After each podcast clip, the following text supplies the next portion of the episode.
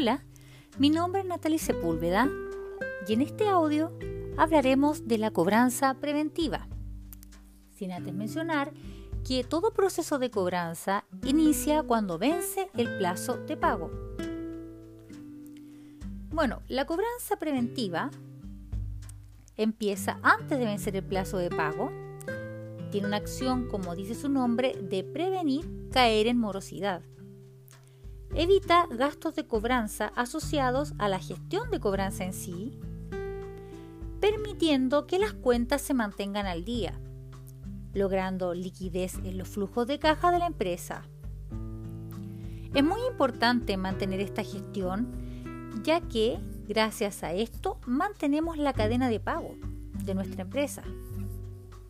En el próximo audio hablaremos de la cobranza extrajudicial si quieren saber más en qué consisten nuestros servicios, escríbenos a info.sepulcov.cl.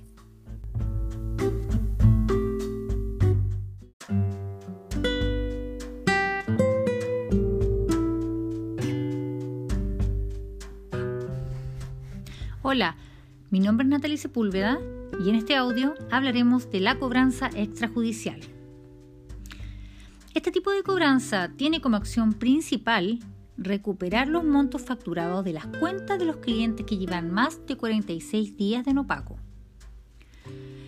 Recuerda a los clientes de los costos asociados de la cobranza en sí. Se evalúa la reestructuración de los pagos, ya sea mediante una repactación o un convenio de pago. La idea es poder llegar a un acuerdo y evitar incurrir a una demanda. Si no se logra convenir, se puede iniciar la redacción de documentos legales. Quiero agregar también que un cliente moroso es una persona que tiene un problema, pero nunca dejará de ser un cliente. Si necesitas saber más en qué consisten nuestros servicios, escríbenos a info.sepulcov.cl.